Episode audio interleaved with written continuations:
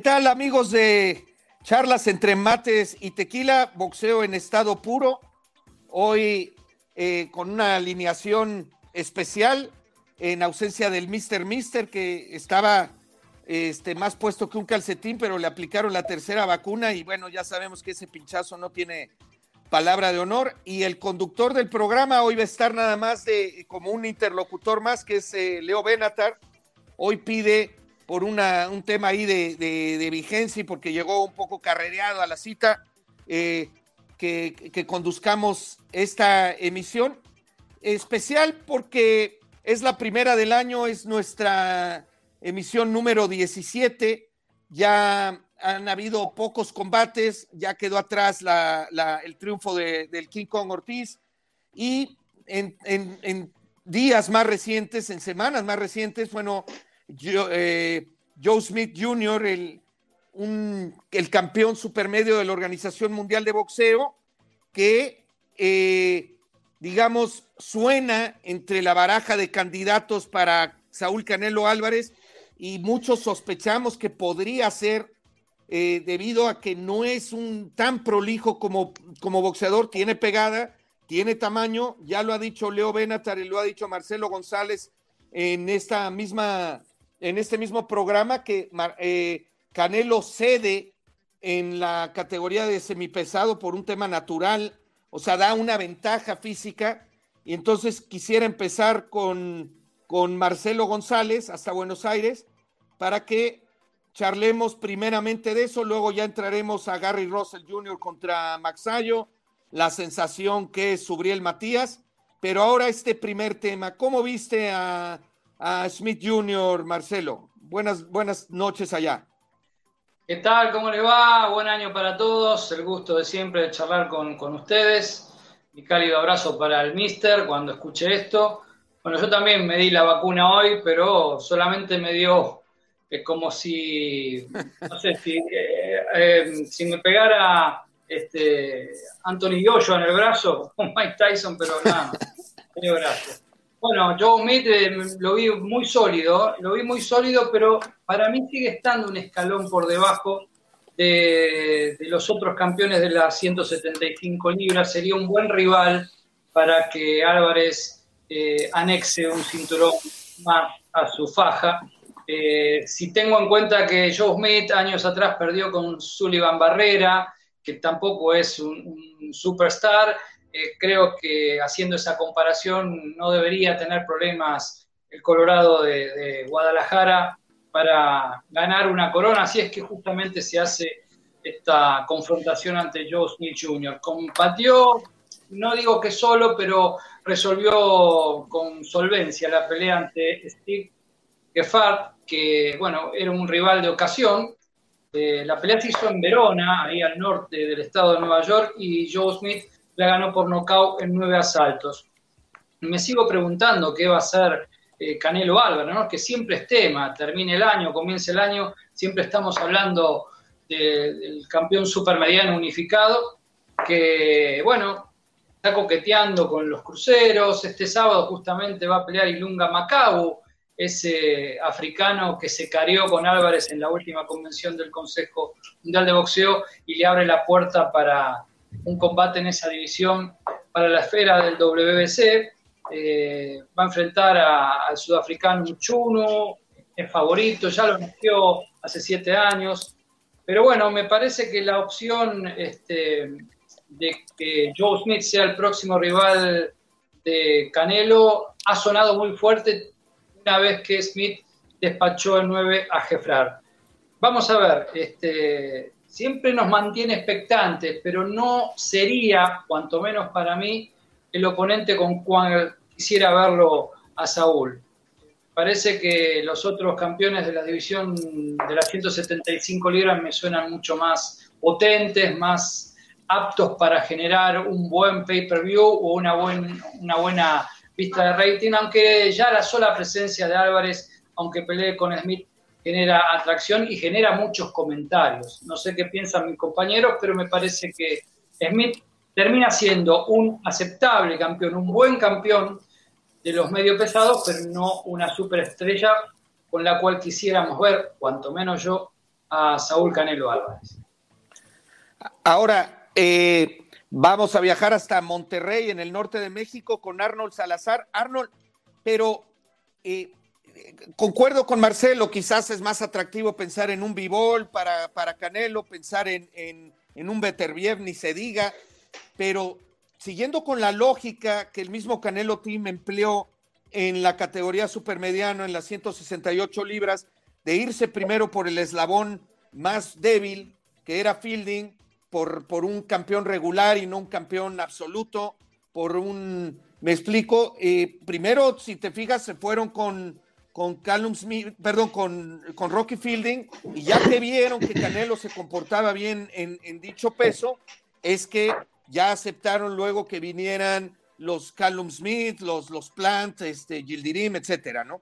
Entonces, eh, ¿no crees que, que, que, seguiría Canelo Team en dado caso de, sabemos que ya tuvo una experiencia en 175 muy rara para algunos de nosotros contra Kovalev, con un Kovalev muy disminuido, que por, alguna razón con la derecha muy amarrada, nada más llaveaba y aún así le estaba haciendo muy buena pelea a Canelo luego llegó un knockout de otro combate, pero esa es la única experiencia, si nos ponemos estrictos, de Canelo arriba de 168 libras. ¿No crees que serían por Joe Smith que les, que les garantiza, bueno, en caso de ganar un cetro, no creo que esté en la baraja un, un zurdo Ramírez que no pone ningún título en la mesa o, o un Berterbiev que ya, ya significa una pelea de mucho mayor riesgo. No sé cómo lo veas, eh, Arnold. Sí, yo creo que los principales candidatos para pelear con Canelo Álvarez a continuación son Germán Charlo y, Dimitri Vivol, antes de, Joe Smith y, y concuerdo con Marcelo que Smith se parece el, el, campeón más débil o menos bueno de la categoría de las 175 libras, pero Vivol, eh, por una cuestión de promoción, de promotora, eh, que está con Mushroom, con Eddie Hearn, socio, advisor de, Canelo, y porque Vivol ha dicho que hasta en 168 le pelea, ¿verdad? O sea, le puede pelear en 169 y, y por el título de Vivol y está más que perfecto para Canelo, en mi apreciación. Entonces, a, a lo pueden atisbar de, de cláusulas eh, visibles o no para la opinión pública, pero lo pueden hacer porque está muy desesperado en mi óptica Dimitri Vivol por ese gran cheque. Tiene años, años diciendo que como quiera Canelo él le pelea. Nada más le falta decir que con una mano amarrada le pelea porque si lo dice yo creo que no sorprende mucho ya a nadie a estas alturas. Y Joe Smith Jr. resolvió bien ante el, peleador que fue, batalló mucho más cuando ganó el título con, con Blasov una pelea cerrada que para muchos el, ruso mereció algo más. Eh, pero no veo, no veo a Canelo con Joe Smith Jr. Ahora, Canelo a mí no me parece un 175 libras y yo no sé qué tan fácil le sería Joe Smith o Vivol o, o eh, digo, para mí el cuco de la división es, es Better, sin lugar a dudas, a pesar de sus 37 años que acaba de cumplir hace unos días, eh, tiene una pegada de demoledora, el único campeón con 100% de knockouts. Pero bueno, pues vamos a ver, vamos a ver qué pasa con, con Canelo, mi querido Juan, y un saludo para todos y gracias por, por tenerme acá, eh, supliendo por hoy al, al Mister, que ya volverá en las emisiones próximas. No, hombre, un gusto, Arnold. además sabes Perdón, Juan, Joe Smith no estaba en el radar. Curiosamente aparece en escena cuando noquea a este muchacho Jeffrard.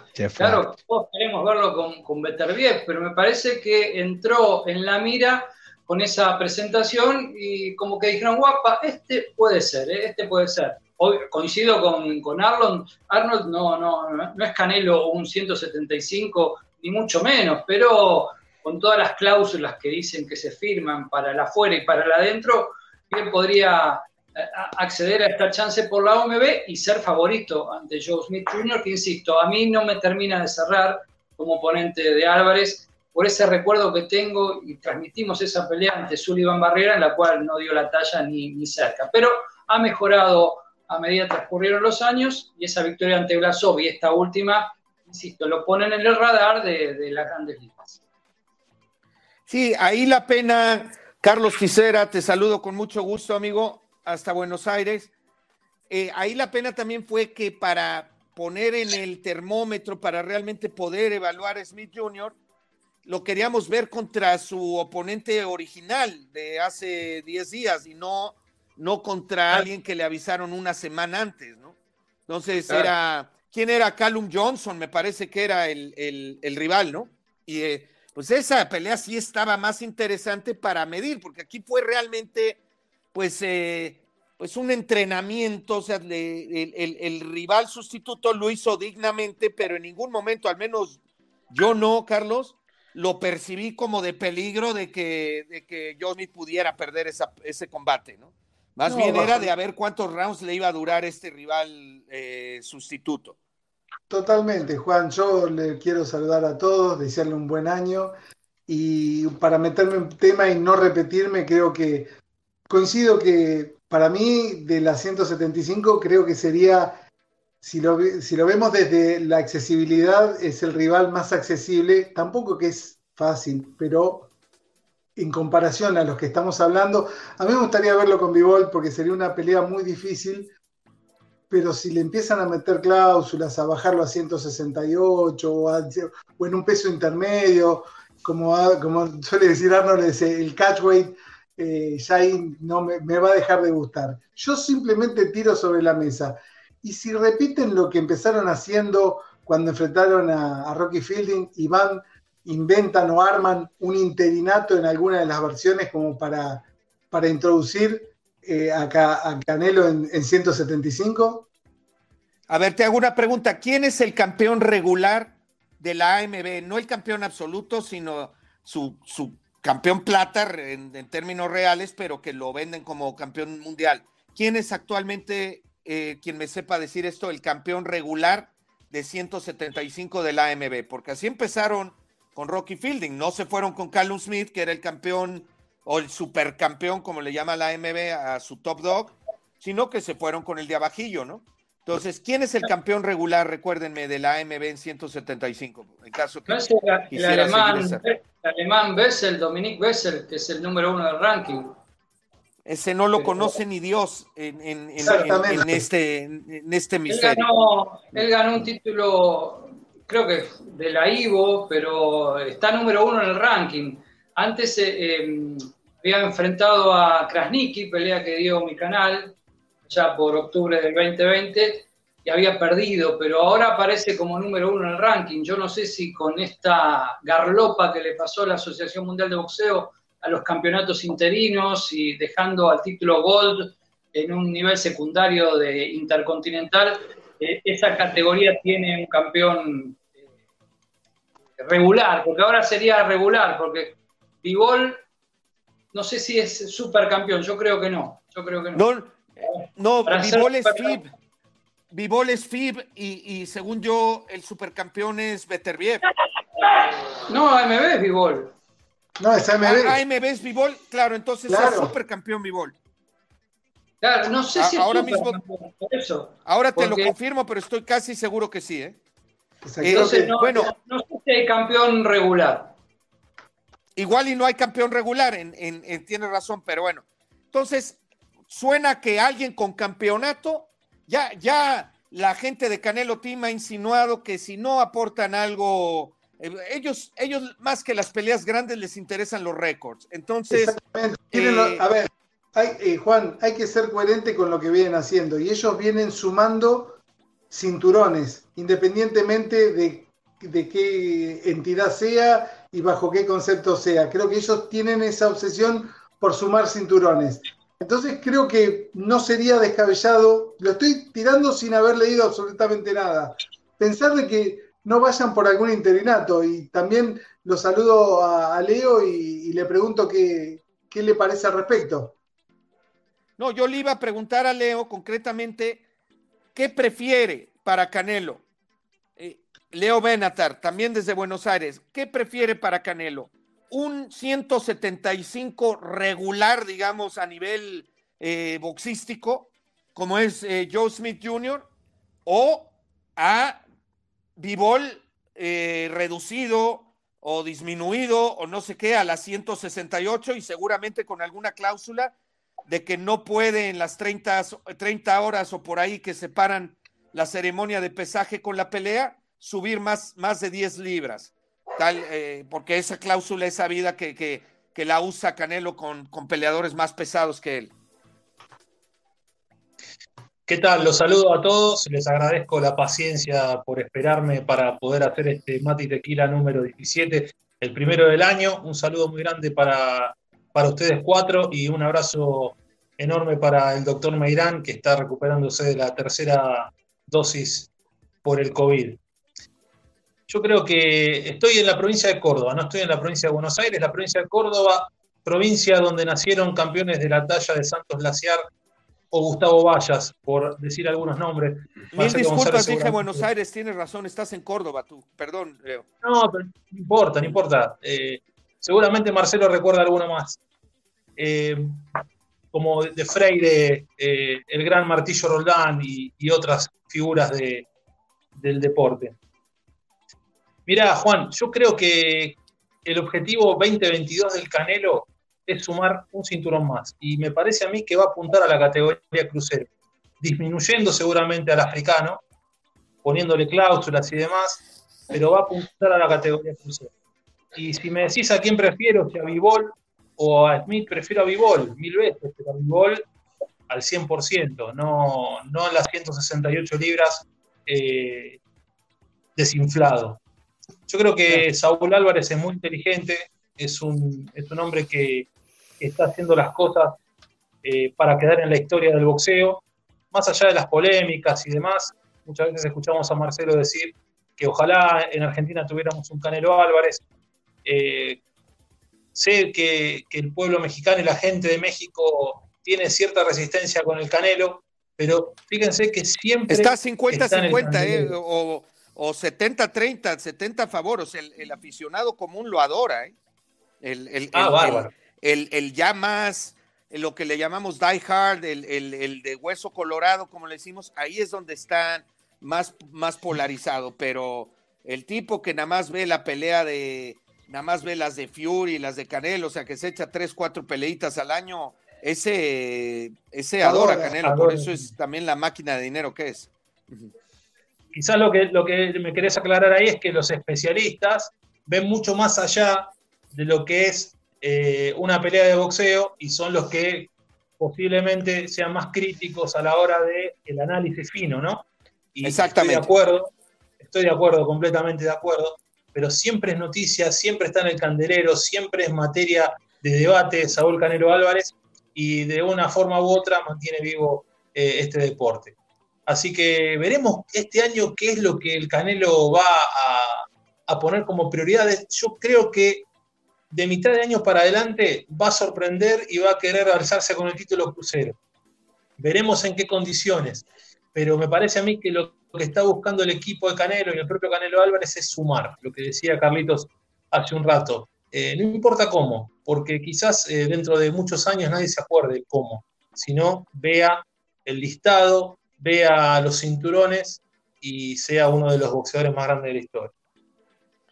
Sí, es posible. Eh, déjame, decirte, Leo, que Córdoba no dio más campeones mundiales que la CIAR y que Vallas, increíblemente siendo una ciudad tan pugilística, salvo la, señorita Carolina Gutiérrez, que fue una de las pioneras del boxeo femenino, ya lejos y hace tiempo, ahí quedó Córdoba con los títulos mundiales.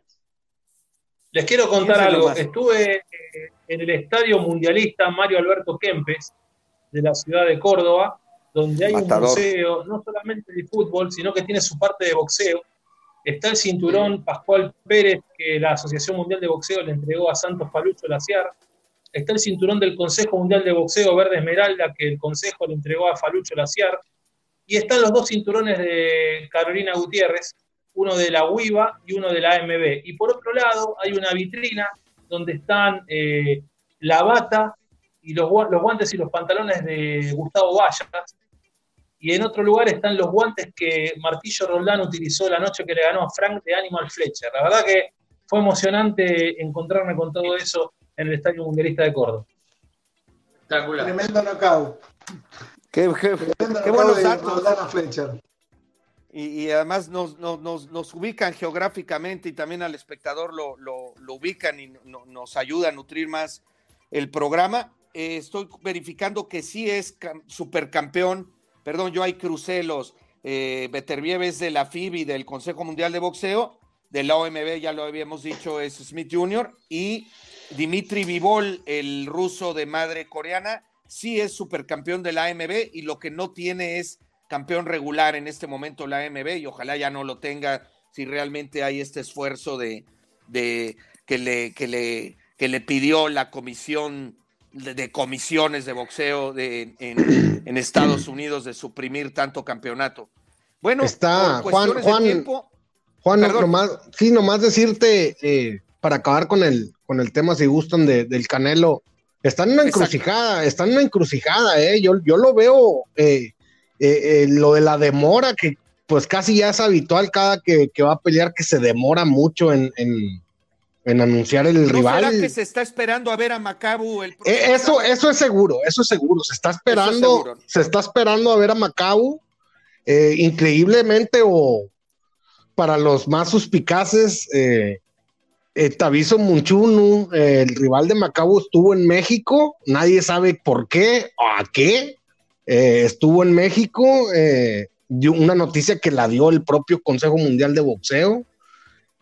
no sabemos, o sea, qué tiene especial. ahora en, días recientes o durante la comisión? Hace una, no, no, no, no, hace una semana, hace una semana. Perdón. Ajá no, hace, una semana dio la noticia con el mismo consejo en su página que Taviso Muchunu fue a la Ciudad de México. Eh, dirán los más suspicaces, pues a negociar con Eddie Reynoso por si gana Muchunu, ¿verdad? Eh, eh, la pelea de Macabu.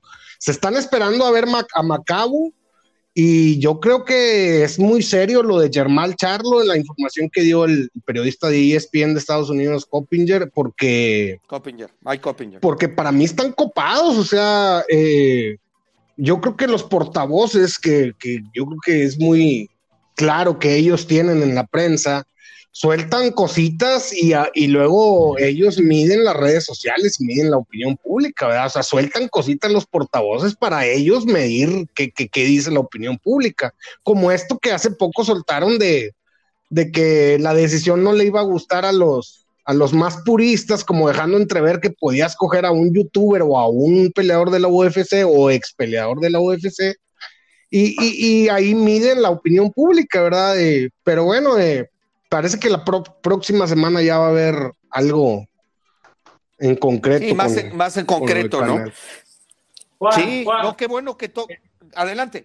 Perdón, no, lo que quiero eh, al tema de los títulos eh, regulares, porque este sábado, increíblemente, en la velada, en la cual van a pelear eh, Chunu con Macau, como semifondo va a estar el título mundial regular de peso pesado de la AMB.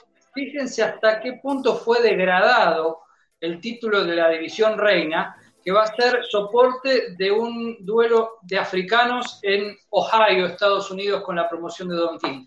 Allí van a enfrentarse Trevor Bryan, el Manuel Char, quién va a pelear? Contra Jonathan Guidry, un invicto al cual realmente no vi nunca, de 17-02.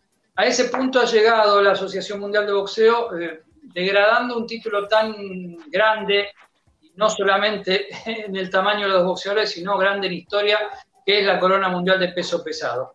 Por eso eh, sería bueno, como bien decías vos, Juan, eh, no, no sumar más campeones a esta confusión general que hoy es el boxeo y los títulos del mundo. Porque ¿quién en su sano juicio puede decir que Trevor Bryan es un campeón legítimo teniendo a Tyson Fury arriba, ¿no?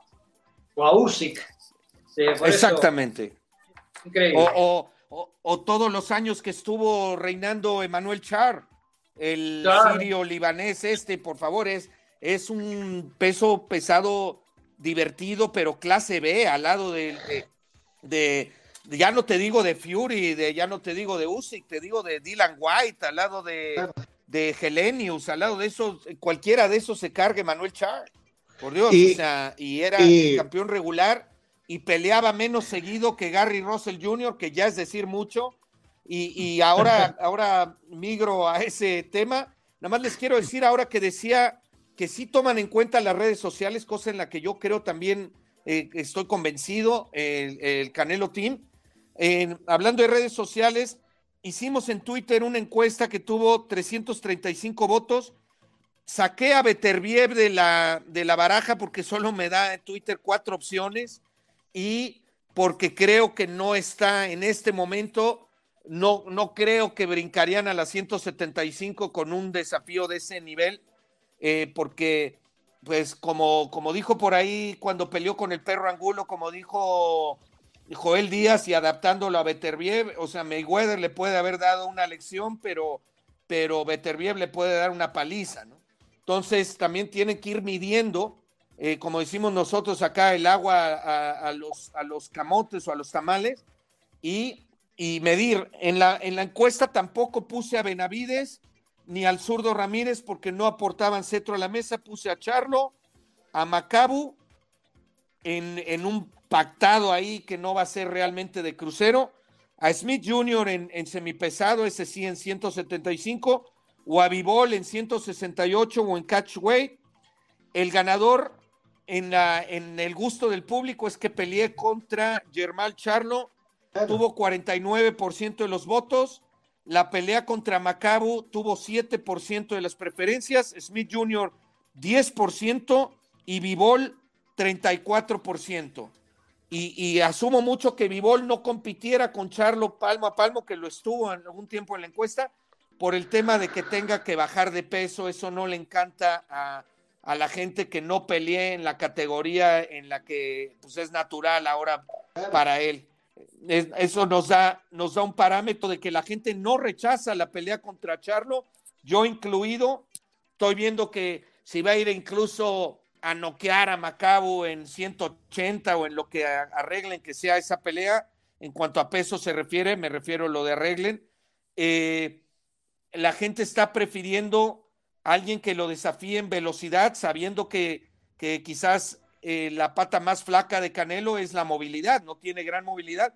Máxime después de ese que se cayó del, caballo, una noticia que mantuvieron muy veladamente, pero que es sabida en, círculos internos de Canelo, que se cayó de un caballo y que y yo también no le noto mucha movilidad y quizás Charlo lo podría desafiar en ese sentido. No sé si tengan un último comentario en ese sentido o, ya me voy a, a Gary Russell los últimos 15 minutos.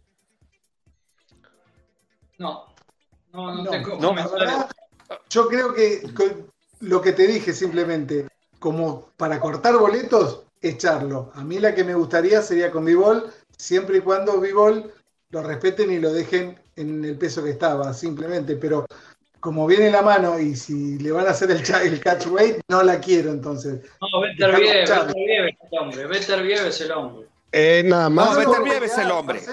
Totalmente de acuerdo. Pero no va a pelear con Beterbiev, Leo. por último, sería por una sorpresa.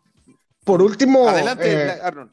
Sí, no, no, nomás por último, algo que suena bien descabellado, pero pues todo se puede esperar ya con, con Canelo. Para mí, eh, no duden que Eddie Reynoso, además de Macabu y Muchunu, también le va a echar el ojo a Trevor Bryan contra Kidri, ¿eh? A Manuel, a Manuel Char no lo dejaron entrar a Estados Unidos por una fue una burocracia, no sé si tuvo que ver con la vacuna. Eh, eh, está raro que hayan hecho esa cartelera en los Estados Unidos, pero Char, eh, perdón, Trevor Bryan contra Guidry, no duden que ahí va a estar Eddie Reynoso viéndolo. Más que Eddie Reynoso hace algunas semanas dijo que Canelo noqueaba a pesos pesados, quién sabía quién en el entrenamiento, y que Frank Sánchez dijo que Canelo puede ser campeón en pesos pesados. Entonces esas cositas que van soltando para mí son como anuncios eh, muy anticipados para dónde van, ¿verdad? Eh, cuidado y, eh, por ahí con Brian o con Guidry, que, debería ganar Brian, pero bueno, eso es lo último. Ok, bueno, comienzo contigo Marcelo en el tema de, de la función del sábado pasado, donde el, el campeón mundial que llevaba más años con el cetro, no más defensas, apenas era la sexta defensa de, su cetro.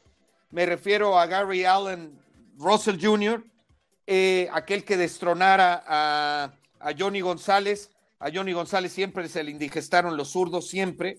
Eh, todos, eh, todos, hasta. Ay, se me olvidó el nombre de. Hasta el Gusano Rojas.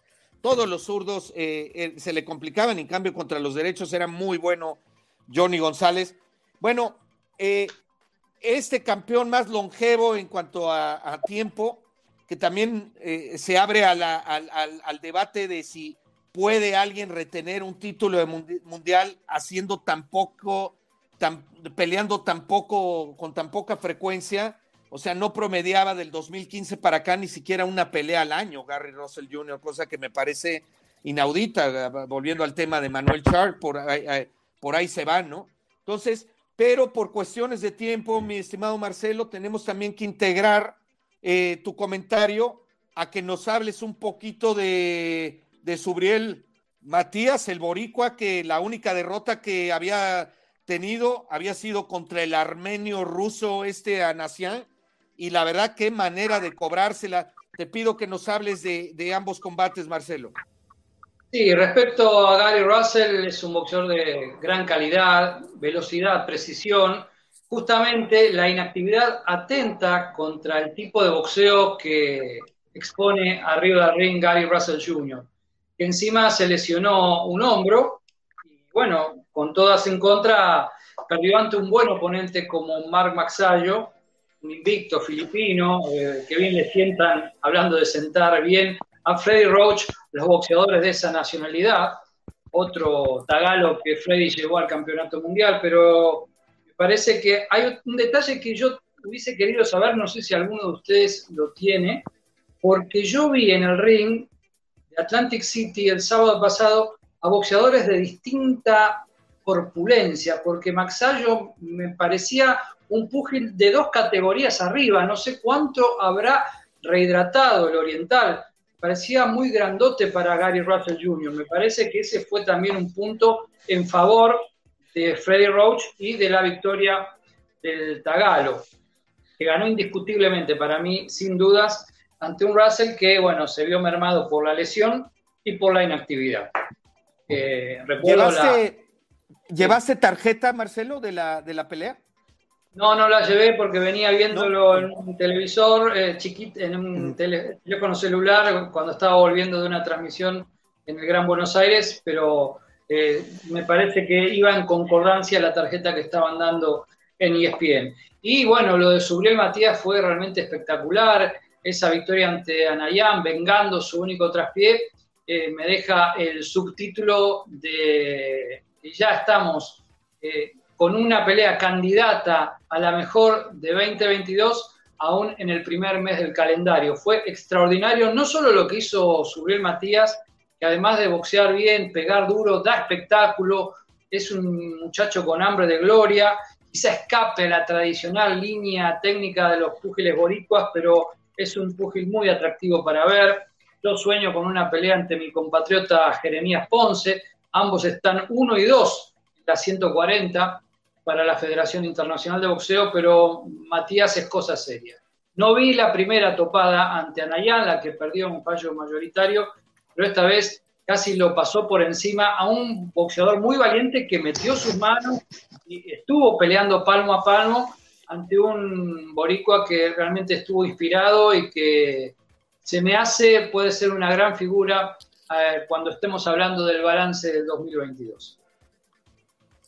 Arnold, eh, algo nos contabas tras bambalinas antes de entrar al aire, que esa única derrota que, que, sufrió Subriel Matías contra Nacian contra el Armenio, era cuando Subriel venía literalmente de, de, matar un oponente que todos sabemos con, con casos como el de Omar Chávez, el businessman, cuando venía de matar a Nazaret, que, o el mismo Pipino Cuevas, perdón, el mismo Lupe Pintor, cuando lo hace con Johnny Owen, que, que el boxeador pierde el drive, pierde esa parte metafórica de realmente salir a matar, de repente pierde eh, esa hambre, ¿no? Pues, como que como que ya salen a matar, pero ya cuando esto se vuelve literal dicen, oye, esto no está tan bueno, ¿no?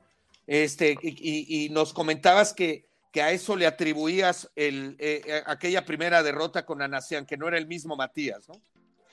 Sí, eh, Matías, después de Maxim Dadashev, que lamentablemente perdió la vida por a causa de los golpes en esa pelea contra, contra Suriel, hizo otra pelea contra un paisano de Marcelo y de, y de Carlos y de Leo, eh, Enis. Eh, la hizo en Puerto Rico, la verdad fue una pelea de trámite para, para Matías, como para mantenerse ocupado. Después fue a, con Anayan, eh, después de la pelea de Enis y la verdad que poco que ver con el que vimos la noche del, sábado. Eh, Subriel no, no fue su mejor noche, para mí, en una opinión muy personal, creo que estaba afectado aún por psicológicamente por lo que pasó con, con el ruso, con Dadashev. Eh, y ahora. fue su mejor noche la que perdió, ¿no? Sí, claro, la que. La, primera con Ana siempre. Exacto, sí, su única derrota en, el récord con Petros.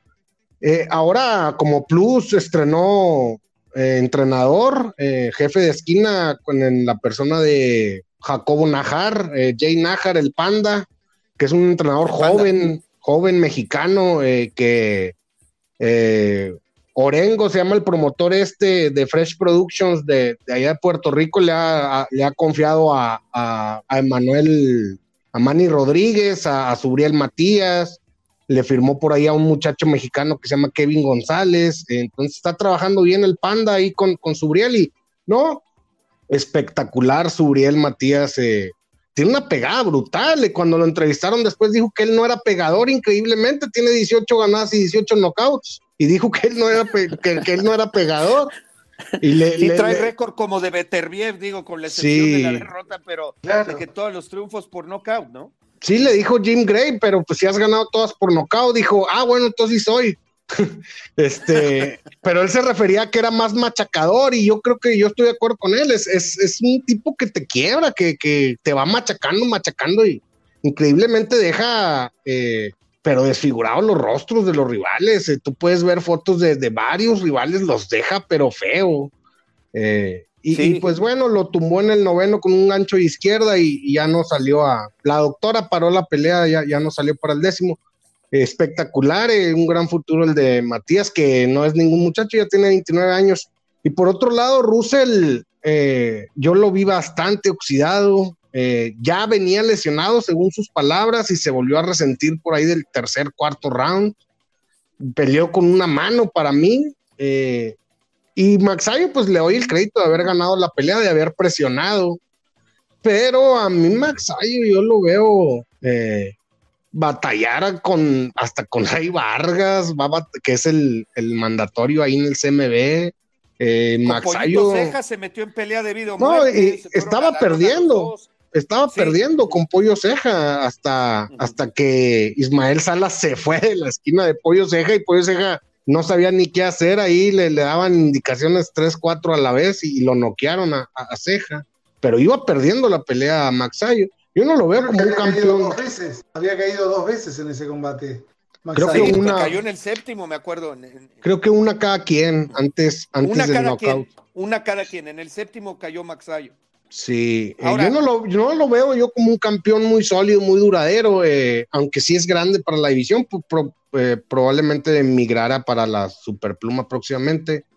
Y Russell, por otro lado, qué bueno que, quitaron al secuestrador de ese título, ¿verdad? Porque este tipo pelea caño, peleaba caño bisiesto, ¿verdad? Y pues, no le decía nada al CMB, pero, pero bueno, pues a ver qué, qué pasa, Juan, en el futuro con, con la división. No, totalmente. Ahora, Carlos, ¿es, ¿es solo la lesión y el oxidado de Russell Jr. o a mí me, ocurrió lo mismo, yo ya aquí voy eh, exponiendo mis conceptos, eh, a, mí me pasó lo mismo que a Marcelo, yo lo vi muy grandote para, yo veía, yo veía petizo, lo veía, lo veía como de, de, de, diferentes eh, categorías, repitiendo lo de Marcelo, perdón, pero sí yo decía, oye, qué grande está Maxayo, pero es todo, todo nada más el hecho de que Russell Jr. estaba oxidado, que se lastimó la mano, o le tenemos que dar algún mérito al filipino, porque a mí me gustó su rebote y todo, incluso antes de que se lastimara la mano, le metió por ahí un par de buenos uppercuts a, Russell Jr. Y, tiene su,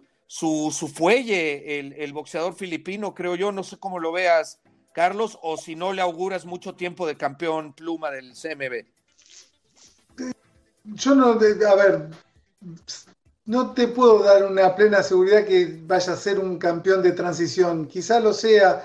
Yo me inclino más porque creo que en poco tiempo él no va a poder dar más la categoría. Lo vi demasiado grande.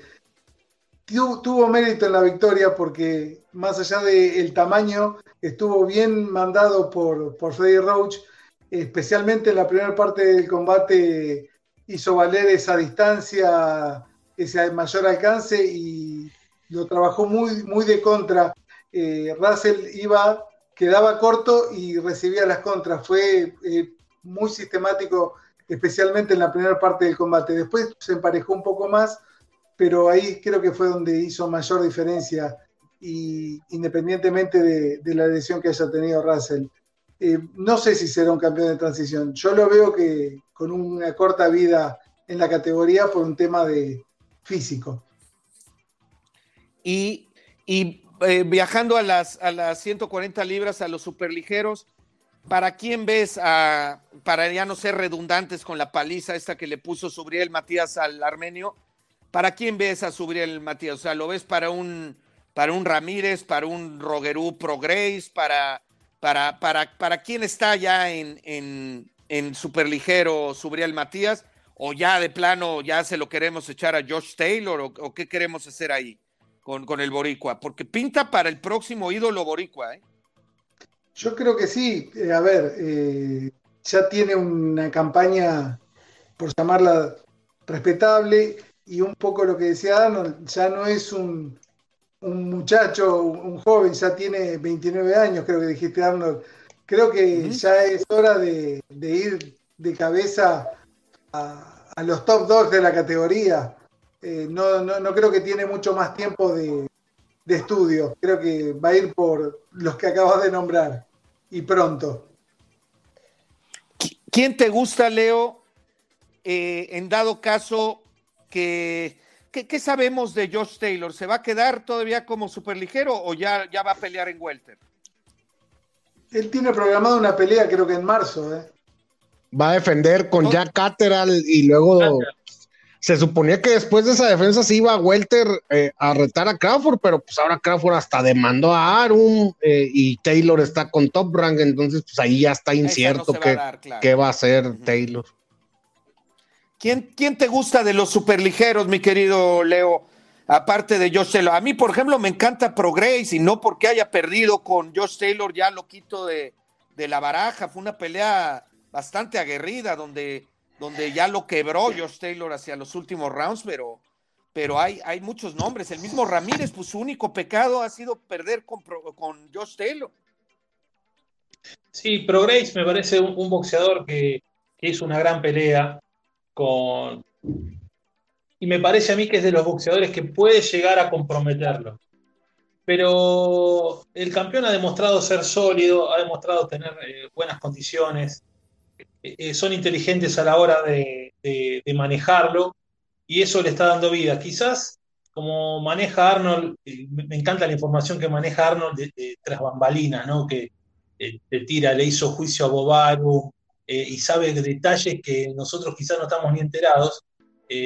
habría que, habrá, que ver, habrá que ver cuando pase a Welter cómo, cómo, es la historia. Me parece a mí que en superligero es un, es un gran campeón, Pro Grace le hizo una gran pelea y, trabajó bien, y, como decís vos, eh, Juan, lo fue quebrando sobre el final. No le alcanzó, pero bueno, también es apreciación, ¿no? Claro, y Ramírez también se quedó corto con Josh Taylor, o sea, era ahí, ahí se, disputaban los cuatro cetros y, el México-americano de Avenal, California, que también pega y, y, que ha ganado peleas muy duras eh, con Orozco y con otros, eh, también se quedó corto. ¿Quién se va a quedar en caso de que yo creo que contra Catral, salvo que algo extraordinario pase, se, confíe Josh Taylor o algo, yo creo que va a prevalecer el escocés. Entonces, ¿quién se va a quedar de, rey de los, de los superligeros? Eh, porque ahí se le abre la puerta hasta el Subriel. y, ahí viene también Teófimo, ¿no? Claro, yo le pongo unas fichitas al nuestro, como dije recién, me gustaría verlo a Jeremías Ponce, subir un poquito la hora y meterse, meterse en, la discusión de la 140. De hecho, está número uno en el ranking de la FIB, pero un tiro tremendo para, un tiro tremendo para subir Matías sería con el Chon Cepeda. Aparte tendría ese morbo de, que Cepeda puso nocao al boricua Bocón, eh, Josué Vargas era, ¿no? A Vargas, sí. Y bueno, sería un, lindo morbo como para trabajar promocionalmente. La redención, claro. No, totalmente, me encanta, no lo había pensado, pero también el tema México, Puerto Rico y eso que siempre es muy candente en, boxeo, esa tradición, que la, la cada, cada X, cada lustro, cada década se reenciende con alguien como lo hicieron Coto y Margarito. Entonces, eh, le hace falta quizás, porque esta de el, explosivo Machado contra el Chango Cancio, pues el Chango Cancio es más americano que mexicano, o sea, no, no entra eh, para los, los que somos mexicanos, cuando nos meten mexicoamericanos, como que nos entra lo purista, como que, como que no lo sé, que también con Chon pasa algo parecido, pero bueno, Chon sí se, Chon sí está más hecho acá, digamos, ya luego se fue para allá, ¿no? Este, pero esa pelea, esa pelea sí que vaya que sonaría muy, muy atractiva. ¿Algo más que quieran agregar antes de cerrar esta 17 eh, edición de Mates y Tequila, primera del 2022? ¿Algún epitafio, algo con lo que quieran rematar? Sí, me, quedo con lo que decía Marcelo de Jeremías Ponce, porque Jeremías Ponce demostró otra categoría cuando estuvo, cuando tuvo que salir del país, cuando tuvo que pelear afuera. La verdad que mostró estar a la altura. Eh, quizás eh, a nivel local en alguna pelea se ha discutido algún fallo, pero a nivel internacional Jeremías Ponce no dejó ninguna duda. Así que ojalá que este 2022 se le dé al, al púgil de, la provincia de Buenos Aires. Y antes de cerrar, fue, fue, a ganar a Alemania Jeremías Ponce, o si mal no recuerdo, ¿no? Alemania, Alemania, Claro. En Inglaterra, claro quiero mandar dejar mi recuerdo para Mohamed Ali en el 80 aniversario de su natalicio, que fue el 17 de enero. Eh, para mí fue el más grande de todos los tiempos, no solo a nivel boxeo, sino a nivel deportista. Y una personalidad influyente en cualquier ámbito. Así que el recuerdo para, para el Bocón de Kentucky. Sí, con mucho cariño para él por todo lo que, lo que le heredó al boxeo y a la humanidad, ¿no? La, igualdad racial y todo, las, todo como dices Marcelo, extraboxístico que, que, que, él pudo penetrar y que gente de, de, su raza no, no había podido, ¿no? Habían golpeado esa puerta, pero él, él las abrió y es este, y además de la exquisitez boxística que implicaba. No se espanten, queridos amigos que escuchan eh, ya sea el podcast o ven el, en YouTube estos mates y tequilas. Ya en, el, en la 18 edición estará el timón Leo Benatar, como siempre. Hoy andaba en. Todavía cuando comenzamos, todavía no sacaba el coche del garage, entonces dijimos, bueno, eh, hoy lo cubrimos, pero ya va a estar el titular, como siempre. Lo mismo el Mister Mister, que esperemos se, se recupere de. Pues, del, que a veces la, vacuna, eh, a veces no sientes más que el pinchazo en el, en el brazo y un poco de dolor ahí, como dice Marcelo, y hay veces que te noquea, como me pasó a mí con las dos primeras. Pues muchas gracias y con esto este, damos por concluido este 17 mate y tequila boxeo en estado puro y nos vemos la próxima. Recuerden que el boxeo no se juega. Saludos para todos.